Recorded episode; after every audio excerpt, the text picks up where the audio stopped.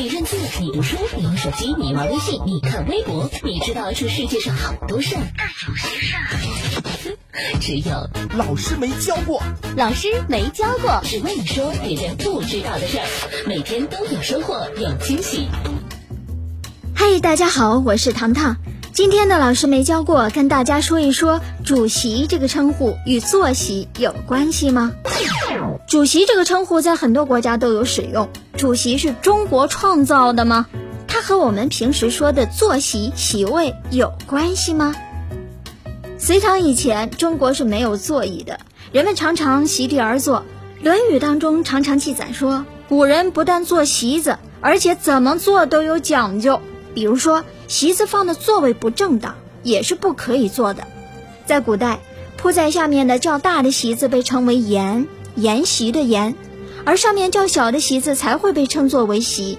通常呢，人们脱鞋进屋，经过筵，到了正位以上，坐到席上。古人重礼，一般情况下，室内的大席子是几个人一起坐。而尊者或者长者则会单居一小席，这样一来，通过所坐席子就可以区分出地位的尊卑。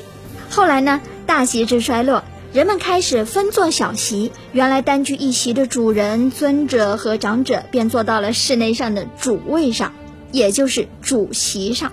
主席一词由此而来喽。外文译注上，主席一词被翻译成了坐在高背椅上的人，什么意思？也就是权威者，所以这个词也就被迁移用到了含有主人、主持人、领导人等场合。